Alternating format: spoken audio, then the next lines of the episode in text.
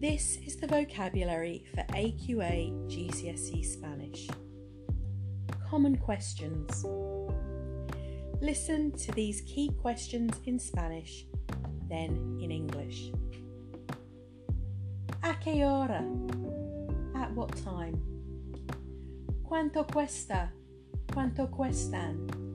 How much does it cost? How much do they cost? ¿Cuánto es?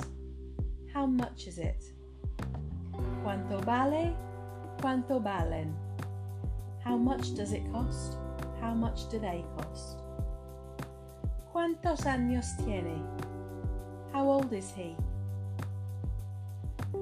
¿Cuántos años tienes? How old are you? ¿De qué color? What color? ¿Para cuánto tiempo? ¿Por cuánto tiempo? For how long? ¿Qué día? What day? ¿Qué fecha? What date? ¿Qué hora es? What time is it?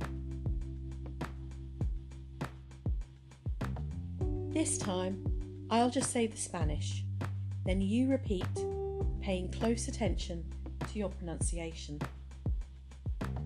¿A qué hora? ¿Cuánto cuesta? ¿Cuánto cuestan?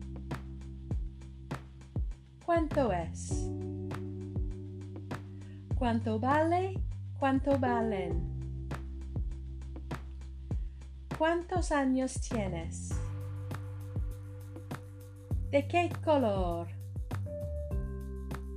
¿Para cuánto tiempo? ¿Por cuánto tiempo? ¿Qué día? ¿Qué fecha? ¿Qué hora es? You can revise these questions at home and in class using the look, say, cover, write, check method, as well as all of the other strategies we've discussed at school. Adios y hasta luego.